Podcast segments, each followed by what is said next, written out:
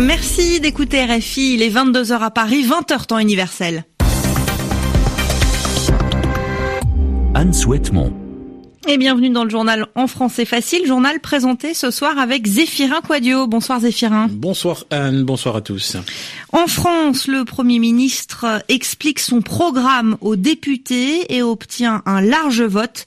Édouard Philippe a présenté son discours de politique générale à l'Assemblée nationale. La loi martiale appliquée dans le sud des Philippines. L'armée a désormais plus de pouvoir. Elle va tenter de battre les combattants islamistes. Mais cette mesure est critiquée. Elle rappelle aux Philippins les mauvais souvenirs de la dictature. Et puis des relations diplomatiques difficiles entre l'Italie et l'Autriche à propos des migrants. Vienne veut fermer une partie de sa frontière. Rome refuse. Hier, le président français euh, prononçait un discours à Versailles. Aujourd'hui, c'était au tour de son premier ministre de s'adresser aux députés. Édouard Philippe a lu son discours de politique générale cet après-midi. C'est une tradition de la vie politique française. Réforme fiscale, augmentation du prix du tabac. Le Premier ministre a détaillé les mesures que prépare le nouveau gouvernement. Sans surprise, les députés ont voté en majorité pour Édouard Philippe. On dit qu'il a obtenu la confiance. Reportage Pierre Firsion. Son intervention achevée, les députés de la majorité se sont levés comme un seul homme pour ovationner pendant de longues secondes le Premier ministre. Son discours les a visiblement conquis. Le député Gilles Legendre. C'était un beau discours, c'était un discours simple, clair, sans effet, mais avec beaucoup d'honnêteté, beaucoup de sincérité, beaucoup de vérité. Une analyse partagée en partie par nombre de députés de droite, dits constructifs, même si certains d'entre eux, comme lors de la Rodière, ont fait le choix de s'abstenir en cause la hausse annoncée de la CSG. C'est encore une certaine catégorie de Français qui vont être pénalisés par la fiscalité voulue et annoncée par le président Macron. Une hausse également dénoncée par les républicains, des élus de droite qui regrettent aussi un manque d'ambition en matière d'économie, le député Éric Ciotti. Je n'ai pas entendu de mesure à la hauteur de la gravité du diagnostic. Là, on est encore une fois dans une forme de demi-mesure. Et au final, j'en prends le pari aujourd'hui, on aura un alourdissement de la fiscalité sous ce quinquennat. Les députés LR se sont au bout du compte en grande majorité abstenus, comme les élus socialistes, alors que les parlementaires de la France insoumise ont choisi sans surprise de voter contre, ce qui n'a pas empêché le gouvernement de disposer d'une très large majorité. Pierre Firsion à l'Assemblée nationale, RFI. Et direction les Philippines où la loi martiale, la loi de l'armée, est désormais appliquée dans le sud du pays. C'est la Cour suprême qui a pris cette décision. L'objectif de cette mesure exceptionnelle, c'est de combattre des combattants du groupe État islamique. Marianne Dardar. Cette validation de la loi martiale par la Cour suprême conforte le pouvoir de Rodrigo Duterte. Seuls 4 juges sur 15 au total se sont prononcés totalement ou partiellement contre la loi martiale dans tout le sud du pays, mesure jugée disproportionnée voire dangereuse pour la démocratie selon les critiques du président philippin. Auparavant, Rodrigo Duterte avait menacé de passer outre la Cour suprême en cas de jugement contraire ou encore d'utiliser la loi martiale pour éliminer tous les narcotrafiquants du pays. Fidèle à son discours provocateur, dernièrement, le président philippin était allé jusqu'à jurer de jeter en prison tous les opposants à sa loi martiale, une loi martiale qu'il souhaitait aussi rude que sous la dictature de Ferdinand Marcos. Enfin, Rodrigo Duterte avait blagué en promettant l'impunité aux soldats de fait autorisés à, je cite, violer jusqu'à trois femmes. Jusqu'à fin juillet, la loi martiale reste en vigueur. Au-delà, pour être maintenue, le vote du Congrès est requis. Marianne Dardar, Mani, RFI. La Corée du Nord avait soigneusement choisi la date. Ce matin, le 4 juillet, fête nationale américaine, elle a annoncé le tir d'un nouveau missile, un missile d'un type particulier, intercontinental, c'est-à-dire capable de partir d'un continent, l'Asie, pour aller vers un autre, comme celui des États-Unis.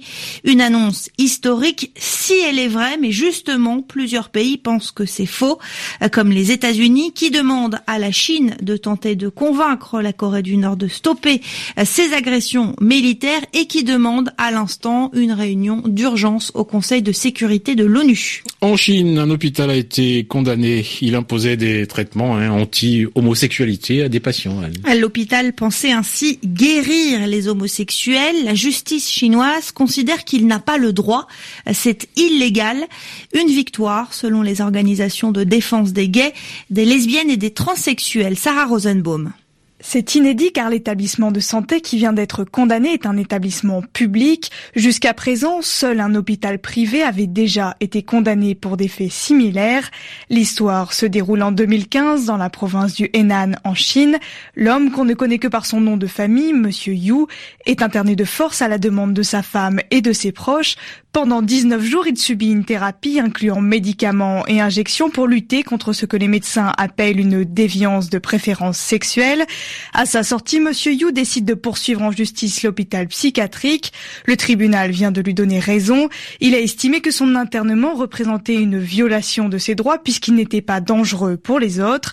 La Chine a retiré l'homosexualité de sa liste des maladies mentales en 2001, mais des hôpitaux proposent toujours des thérapies. La décision de justice représente donc une avancée. Toutefois, le tribunal n'a pas remis en cause l'existence des thérapies de conversion pour homosexuels. Sarah Rosenbaum. Au Venezuela, une femme publique s'oppose au président Nicolas Maduro. Euh, depuis le début des manifestations, il y a trois mois, Luisa Ortega ne soutient plus le chef de l'État vénézuélien et le dit. Aujourd'hui, elle a refusé de se rendre à la Cour suprême. Le tribunal envisage d'ouvrir un procès pour qu'elle n'occupe plus de poste public. Luisa Ortega est aujourd'hui procureur général du pays. Les relations sont mauvaises entre l'Italie et l'Autriche. Le ministère, le ministre italien des Affaires étrangères a convoqué euh, l'ambassadeur d'Autriche. L'expression signifie qu'il veut le rencontrer pour lui expliquer son désaccord sur un point. Les autorités italiennes ne veulent pas que l'Autriche ferme ses frontières et empêche le passage de migrants. Anastasia Becchio. Les annonces du ministre autrichien de la Défense n'ont pas vraiment été appréciées à Rome. Hans-Peter Doskozil a affirmé que l'Autriche compte déployer prochainement des soldats à sa frontière avec l'Italie. Ces mesures seront indispensables si l'afflux de migrants vers l'Italie ne ralentit pas, s'est justifié le ministre. Quatre véhicules blindés ont déjà été envoyés vers la frontière. Parmi les lieux les plus sensibles, le col du Brenner, important point de passage routier nord-sud. Selon le dernier rapport des Nations Unies, plus de 85 000 migrants sont arrivés par la Méditerranée en Italie depuis le début de l'année, soit une augmentation de 20% par rapport à 2016. Une partie de ces personnes cherchent toujours à gagner le nord de l'Europe par les Alpes autrichiennes. Pour autant, le nombre estimé de passages à la frontière italo-autrichienne est stable, selon le chef de la police du Tyrol, 15 à 25 migrants sont interceptés chaque jour dans cette région autrichienne frontalière de l'Italie. Le Parti social-démocrate semble donc durcir son discours sur la migration à quatre mois des législatives anticipées. La formation au pouvoir en Autriche n'exclut d'ailleurs pas de s'allier à l'extrême droite. En l'état actuel des choses, une coalition avec le FPE serait la seule solution pour le SPE de rester au gouvernement après le scrutin. C'était Anastasia Becchio. Et puis une nouvelle surprise euh, dans l'affaire du petit euh, Cette affaire judiciaire non élucidée est très connue en France. 30 ans après les faits, c'était dans les années 80. On ne sait toujours pas qui a tué le petit enfant de 4 ans, le petit Grégory. Aujourd'hui, la justice dans l'est de la France a décidé de ne pas libérer une femme, Muriel Boll, âgée de 15 ans lorsque l'enfant a été tuée. Elle est de la famille et avait accusé euh, son beau-frère avant de changer d'avis et de retirer ses propos. Et puis Samuel Fauré remporte le prix Albert Londres 2017 euh, pour ses reportages depuis plusieurs mois sur la bataille de Mossoul. Le journaliste français âgé de 36 ans raconte les combats depuis six mois. Il a été blessé il y a quelques jours lors d'une explosion qui a tué trois autres journalistes.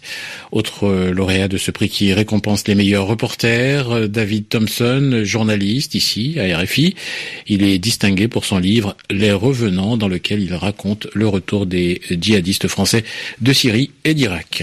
Et on termine cette édition en français facile par des nouvelles du Tour de France. Le champion du monde de cyclisme est exclu de la grande boucle. Peter Sagan est puni par euh, l'Union cycliste internationale car il a mis en danger un concurrent aujourd'hui pendant euh, l'étape. Étape qui a été euh, remportée par le français Arnaud Desmar. Au classement général, c'est toujours Geraint Thomas, le britannique, qui est le premier. Il portera donc le, le maillot jaune demain matin. Merci beaucoup. C'est la fin de cette édition. Merci Zéphirin. On se retrouve très bientôt.